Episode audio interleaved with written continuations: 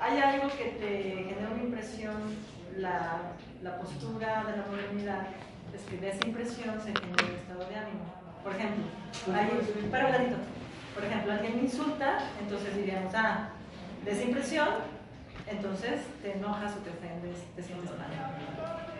El punto de Schopenhauer es que empezaría por decir, no necesariamente, ¿no?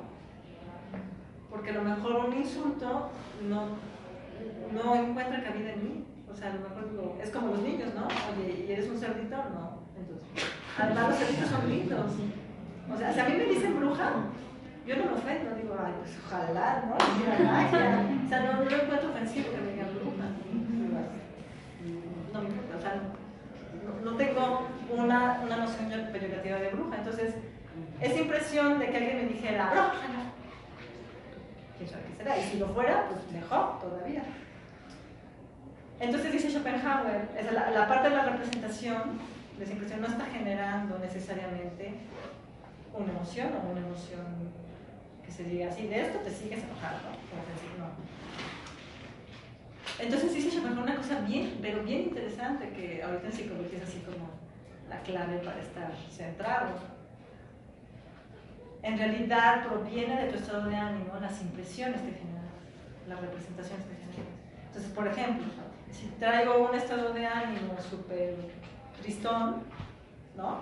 Y me dicen bruja, este, a lo mejor sí me siento así como, ah, ya ves, salí me ¿no? Pero tiene que ver cómo lo, recibo yo por mi estado de ánimo, pero no es mi impresión. Entonces es interesantísimo lo que dice Schopenhauer, ¿por qué? Porque de quién depende el estado de ánimo. Ay, como que no sabes, o sea, ¿de quién depende el estado de ánimo? Exacto. Exacto. O sea, eh, ¿quién elige o le da cabida a qué? ¿Saben? ahí, pues nos regresamos al arquitecto, ¿no? O sea, el valor del juicio se lo pone uno. La representación, la impresión no tiene poder si no encuentra en uno el estado de ánimo que, En Schopenhauer, el mundo como voluntad, los instintos, son los que tienen fuerza sobre las representaciones. Así que, por ejemplo, en Schopenhauer, el instinto de supervivencia está muy por encima de la representación de no, de ver, no. Este. Bueno, otra vez, ¿no? El tema de la fidelidad y de la poligamia o de la no fidelidad. La representación sería la fidelidad. Pero les decía en otro curso, hagan, hagan una investigación discreta y verán que para nada el instinto sexual prevalece por encima de la norma. La, idea de la representación moral de seamos monogámicos en este tipo de cultura es, bueno, pues sí, no podemos decirlo así en ¿no? Pero el instinto gana. Y eso es lo que dice Schopenhauer, no basta la representación. Aun cuando yo sepa que en esta sociedad este, el principio es monogámico, está penado, o sea, según qué sociedad está penado y está con la vida propia, ¿no? Eh, porque el instinto está por encima de nuestra capacidad racional. ¿Vale? Eh, Dice, gran parte de nuestras acciones está inspirada por impulsos inconscientes y que solo a través de nuestra vida aprendemos a conocer el mecanismo de estos impulsos en nuestra persona. La vena metafísica de, este, de Schopenhauer eh, convierte esta inversión o esta convicción en la idea de que la voluntad inconsciente, esa fuerza ciega que nos impulsa y que nos sorprende a nosotros mismos, aparece como el principio vital de toda la naturaleza, como el impulso que arroja a los individuos a la existencia, como una fuerza que en su insaciable afán por manifestarse adquiere formas cada vez más complejas hasta alcanzar el organismo humano, una de cuyas funciones es la conciencia que pretende, constituirse en rectora de la conducta. O sea, una de, cuyas funciones es nuestra capacidad de representación. Entonces, para qué hablan ustedes, ¿qué significa esto?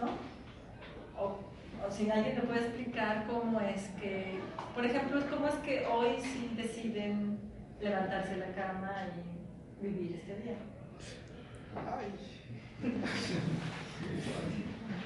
No, no, o sea, no, necesito que me expliquen. ¿Cómo es que lo hacen? No es automático, les prometo que no es automático. Siempre hay una pasión o un deseo que impulsa a, a la acción. Ah, sí, bueno, ajá. No, pero ¿por qué? O sea, sí. Lo que quiero es como que entren a, al tema. Vamos a ponerlo de manera. Cuando han tenido días difíciles, que no quieren levantarse,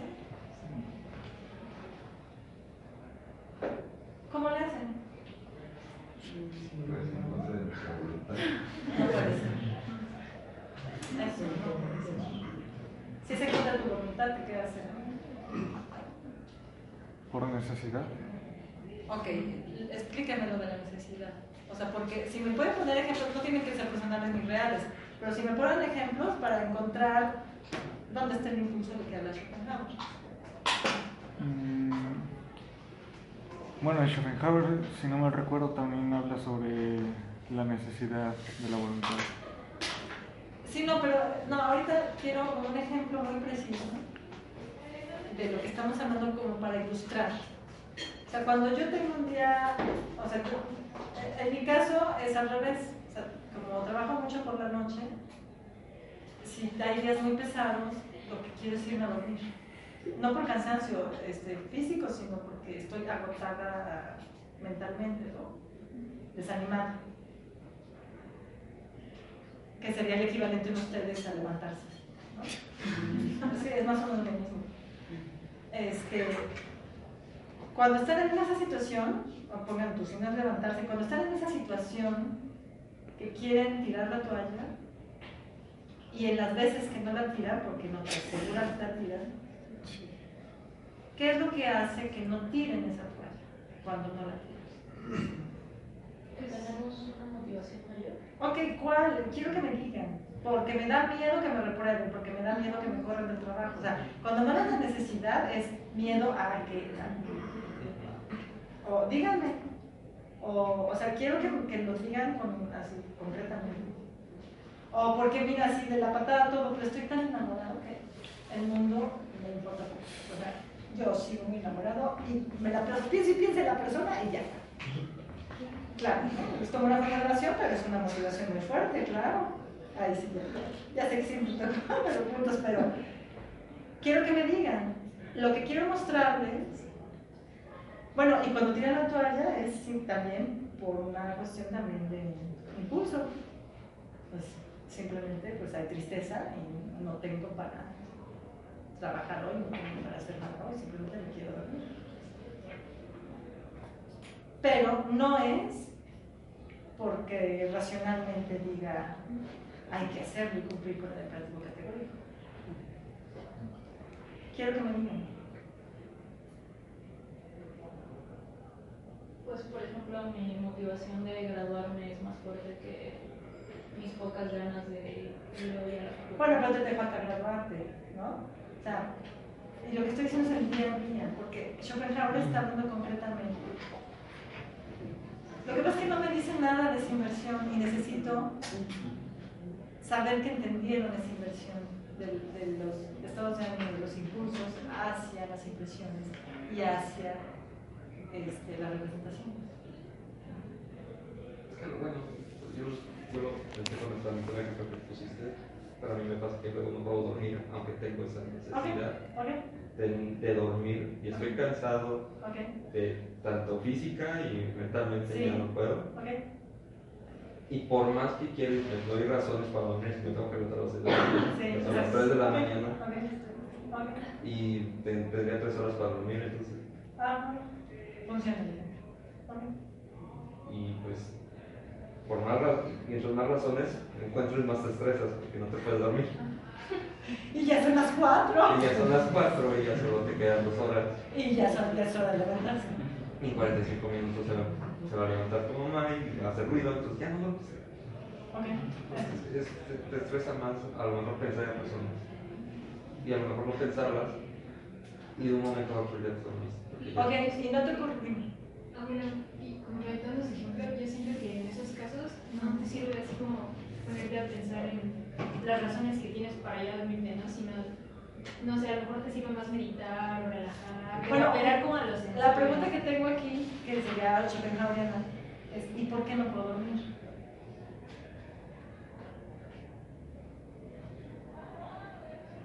Esa es la pregunta de Schopenhauer. Y la pregunta de Schopenhauer sería, vamos a ser consciente por qué no duermes. O el típico de, ay, me siento como otra vez, ¿no? Como angustiada, como preocupada, ¿qué será? ¿Y por qué estoy preocupada? A ver, estoy bien, estoy bien, estoy bien. ¿Y por qué estoy preocupada? Estoy bien, estoy bien. Entonces, eh, según Schopenhauer, la idea de ¿y por qué no puedo dormir? O sea, preguntarte, en ese sentido, sí, la causa.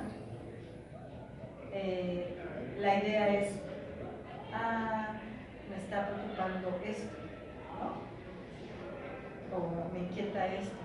Cuando lo ves, entiendes, o sea, se, se hace conciencia, y no es que se arregle la cosa, pero la conciencia ofrece claridad.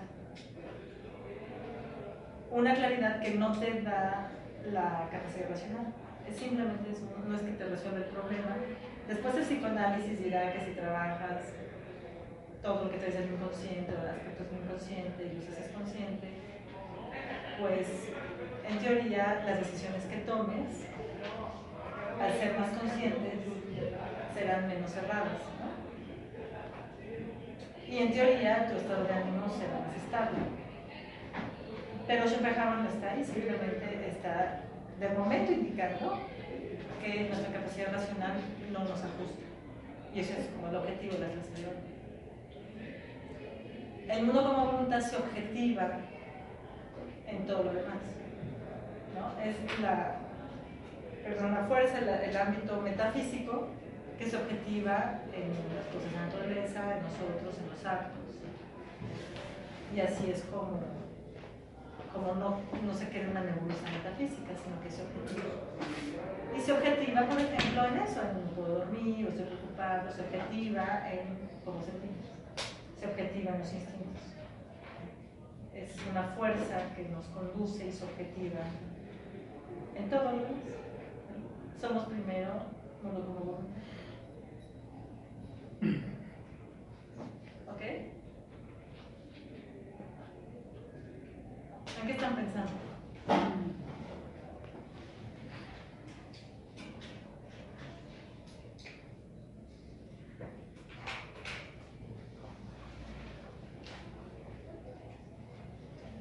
Pues yo me quedé pensando en. Bueno, es que Schopenhauer en, en una parte dice que está mal querer entender al ser humano como un conjunto de reacciones químicas. Pero, pero sí hay ocasiones en que, por ejemplo, a las personas les, no sé, les diagnostican así ciertos trastornos mentales porque tienen un exceso de ciertas sustancias. Sí, sí, sí, sí. Y ahí, ahí no sé cómo. No, pero eso no es Schopenhauer. No, eso no es. O sea, bueno, físicamente puedes tener un problema. Es como si en Kant dijéramos, oye, Kant, ¿y qué haces con frontal afectado? Pues no, ese no funciona como juicioso. ¿no? O sea, eh, pero Schopenhauer no creo que esté pensando en los que tienen problemas de, neurotransmisores, no, estamos pensando como un ser humano. No, y pues normal, o sea, está apuntando a lo afectados que estamos todos. Pero ese desajuste, no sé, de ciertas sustancias, no es a su vez como una activación ahí de la voluntad. Bueno, me pregunto por qué se objetiva de esa manera la voluntad. O sea, sí, de, Bueno. en ese, en ese desajuste. Pero eso no, no, no te sé responder desde Schopenhauer eso, ¿no? Porque Schopenhauer no, no, no está pensando en, ay, bueno, es como, te repito, es como, es como, es como Kant, no piensa en todos los casos, o sea, la, la- pero pues puede tener una causalidad de... Se supone que los problemas, eso no es, no es Schopenhauer, pero se supone que los problemas genéticos y los problemas de neuro- de neurotransmisores se heredan. O sea, si tú tienes eh, un, temperamento y una forma de reaccionar muy violenta, eso es, eso es etología, ¿no? Y eso ocurre también con, general con los animales. Eh, esa manera de reaccionar, por ejemplo, violentamente, y esos disparos de cortisol, se te quedan desde bebé. Y el cortisol no se puede eliminar, en toda tu vida se puede eliminar. Por eso es tan grave dejar llorar a los bebés, porque aumentan los niveles de estrés eh, muy, muy, de manera muy fuerte. El estrés genera cortisol y ese cortisol no se elimina. El cortisol afecta la conexión neuronal y los bebés pues nacen con sus neuronas y van creciendo van desarrollando y toda su parte cerebral está comenzando, no digo a conectarse, o sea, a crecer, a desarrollarse y a aparecer. El primer cerebro que aparece en, todos los este, animales, incluido el hombre, es el cerebro reptiliano, que es el cerebro emocional. Si ese cerebro emocional le metes cortisol por estrés del bebé, que normalmente está o sin comida, o sin la madre, o sin cuidado, se traduce en miedo y desconfianza al entorno. Y entonces luego tienes niños más asustadizos o adultos con mucha desconfianza y con mucha inseguridad y no entienden por qué en general tienen eso, falta de seguridad, porque les faltó, bueno, eso se traduce en cuidado, ¿no? que es amor. Eh, Esto no me lo estoy inventando, o sea, me he leído un montón de libros de cognición y de emociones, pues para entender, ¿no? Cómo se desarrollan los bebés. Y entonces, eh, te digo, esos niveles de cortisol nunca, que son de estrés, nunca se, no se, no se puede ir ese cortisol. Y hay una transformación en la, en la fisiología de ese bebé. Y entonces ese bebé pues tendrá hijos, ¿no? En algún momento. Y ese tipo de química, sí, se, en algún grado, se hereda.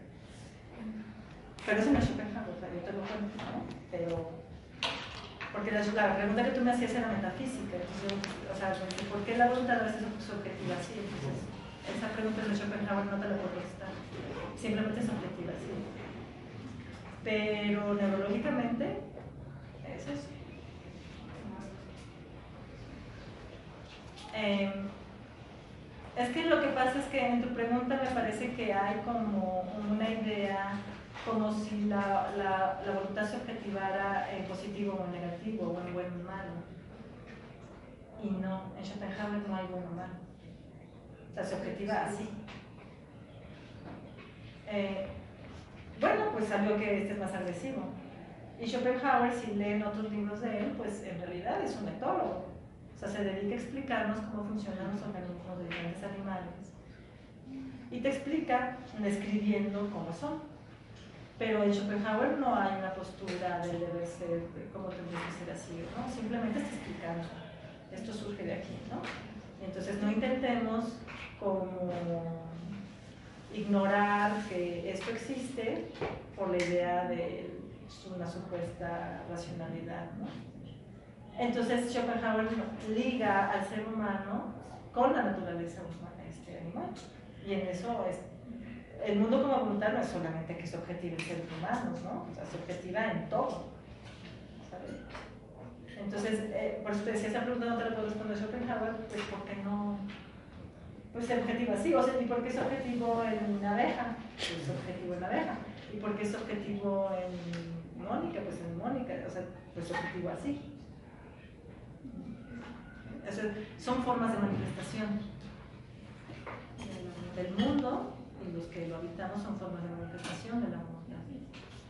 ¿Y en eso entra el querer y el no querer que menciona?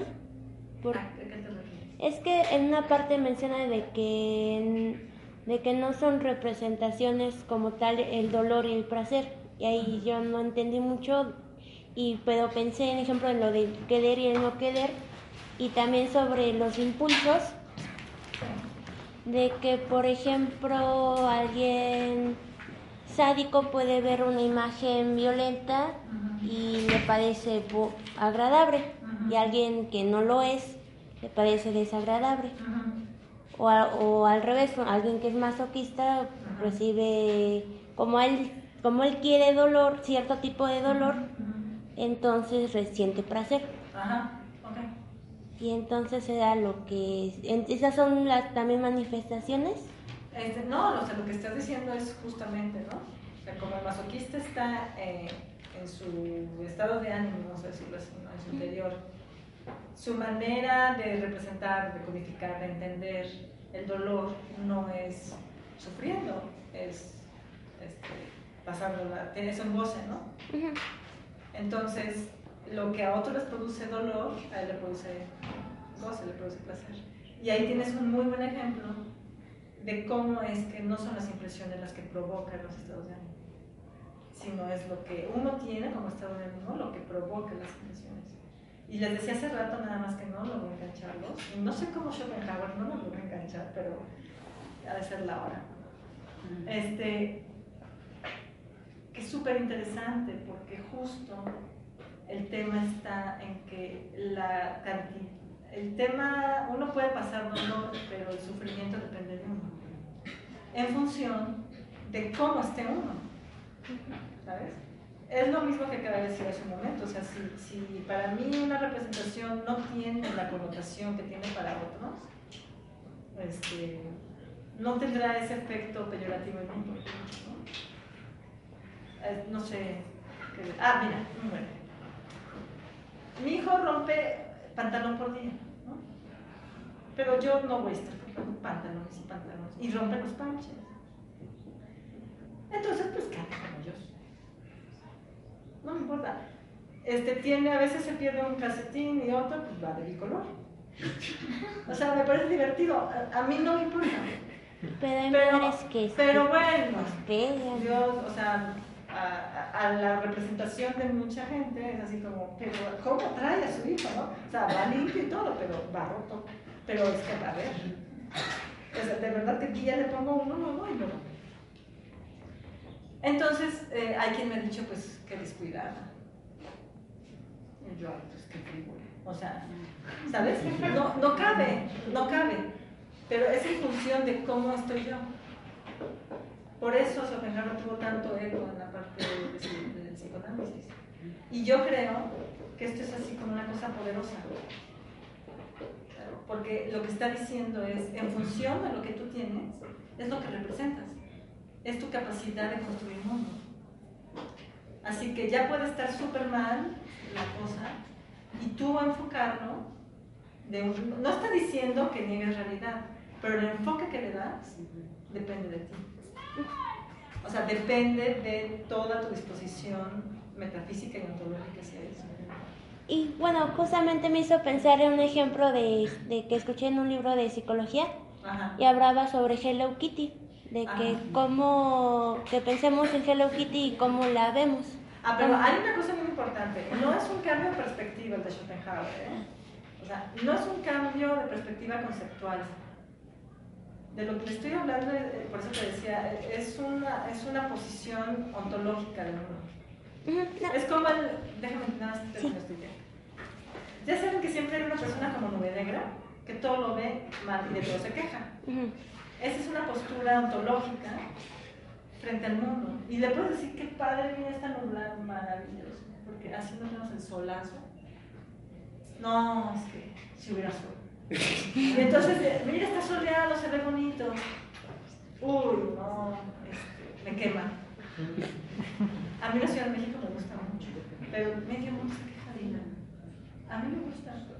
Y yo digo, pues no verán lo que yo veo. O sea, porque realmente hay cosas que yo se ve, o sea, me encanta. Bueno, es verdad, yo estoy con acá, estoy aquí, así, ¿no? Pero hay cosas que yo digo, no, o sea, es precioso subirte al metro e irte al museo de antropología. O sea, es- es- es- eso no tienes acceso en otros lados, ¿no? O sea, vete a provincia y no vas a. Puedes venirte a hacer a los conciertos. Hay muchas cosas. Bueno, no, esta ciudad contaminada. Quiero decir, y en ese sentido, también piensen mente, ¿no? Bueno, pero el punto de Schopenhauer es que todo depende de cómo está uno, de lo consciente que tiene uno de las cosas, de cómo siente uno. Y en función de eso es como representas el mundo en el que vives. Ajá.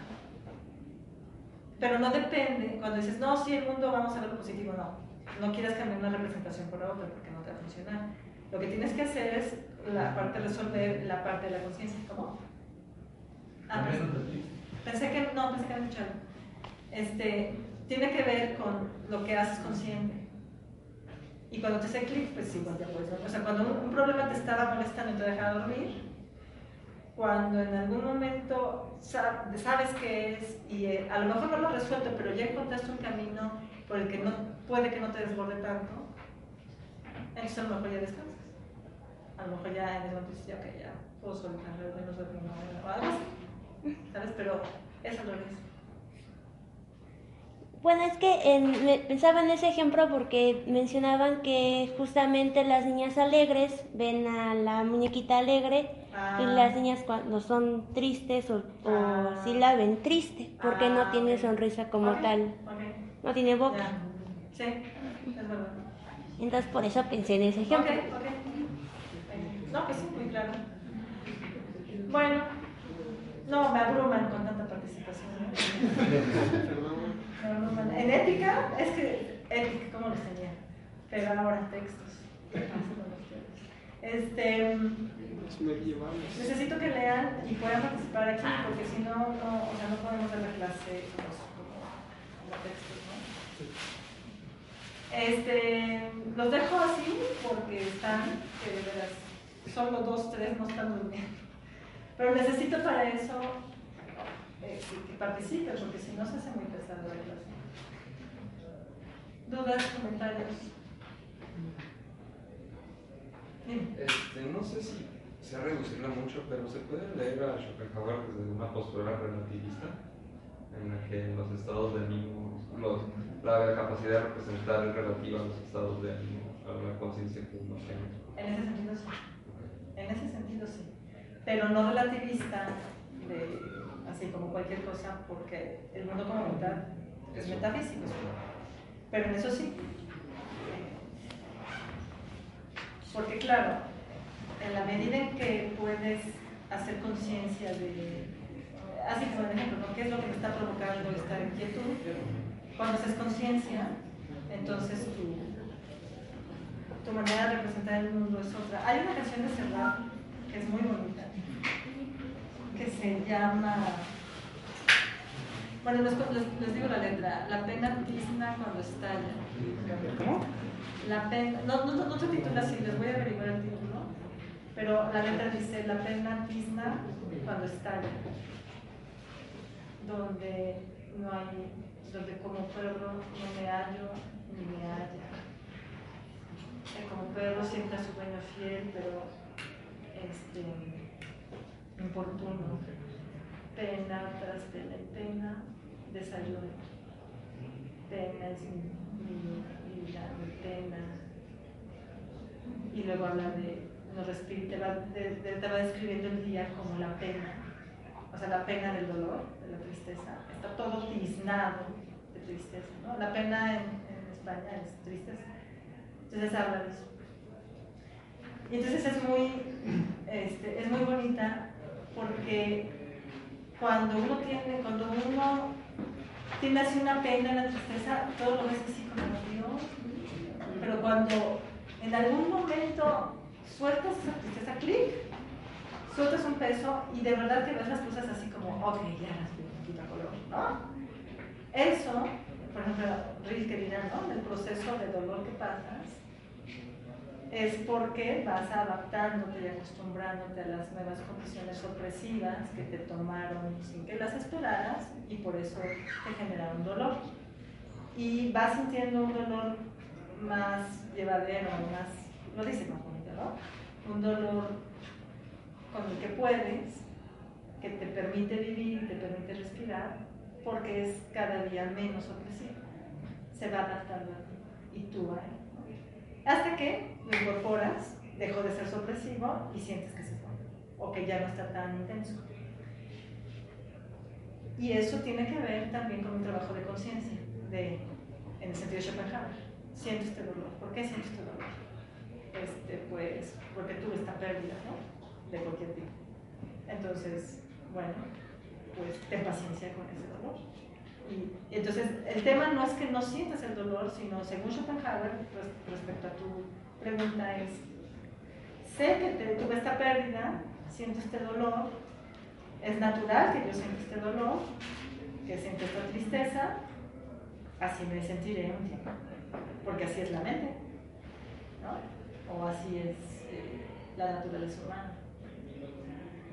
Y entonces es como si hacer conciencia aceptaras, o sea, sabes que está eso ahí, lo tienes presente, no, no está ni inconsciente, ni superado, ni, ignorado, ni, intentando someterlo, está ahí. Entonces convives con ello. Y pasa el tiempo, pasa el tiempo, pero no solamente el tiempo, sino más bien la conciencia de que hay un dolor. Hasta que un día notas que empieza, ah, oye, no me acordé, no sé, a veces a mí me pasa, ay, mira, esta persona que, ¿no? una persona muy querida que se murió, dije, el día de hoy es la primera vez que ah, ¿sabes? O sea, y ese Schopenhauer es, hasta después el pensamiento, la razón, se da cuenta que el mundo como está en ti, la, la parte de tu ser de voluntad, está encontrando, en este caso, menos angustia o menos tristeza, ¿no? Pero no viene de, ay, siéntete menos triste, menos triste, no. Después la razón te dice, ah, ya no lo estoy notando, ya, ya lo estoy encajando, ¿no? ¿Lo notan? O los rompimientos de pareja. Ah, ya pasaron cinco años, ya, no. No, pero bueno, eso es cuando pierde a alguien. Eh, y así. Pero entonces es relativo, en parte, mucho depende de la disposición a uno, pero sí relativo también depende de entonces cómo esté uno. Pero no es mágico, o sea, no es una cambio de perspectiva, sí, sino es, es un trabajo de conciencia. ¿Vale? Este, Ah, una pregunta, ¿por qué se pelea con Ficte? ¿Por qué lo...? Porque en una parte que leí no, como que lo atacaba. ah, pero tengo que ver eso, eso no... Sí, es que me había equivocado y había leído otra parte, pero no entiendo por qué se pelea con ¿En qué, Ficte. dónde lo leíste? Eh, creo que fue en el libro 1 o sí. Sí. ¿no? Sí, no, pues es que ese no lo tengo preparado para el curso. Y a Picte, básicamente, yo no lo doy. Entonces tendría que preparar, a ver, porque en el mundo como representación, en el libro 1, ahorita no te puedo responder, pero no sé. Este, pero puedes investigar.